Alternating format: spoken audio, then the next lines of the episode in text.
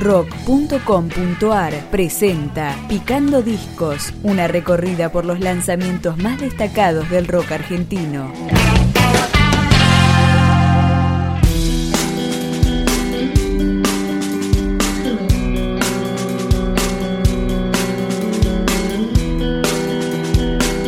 Holocausto Alienígena, segundo trabajo del dúo Surfing Maradonas.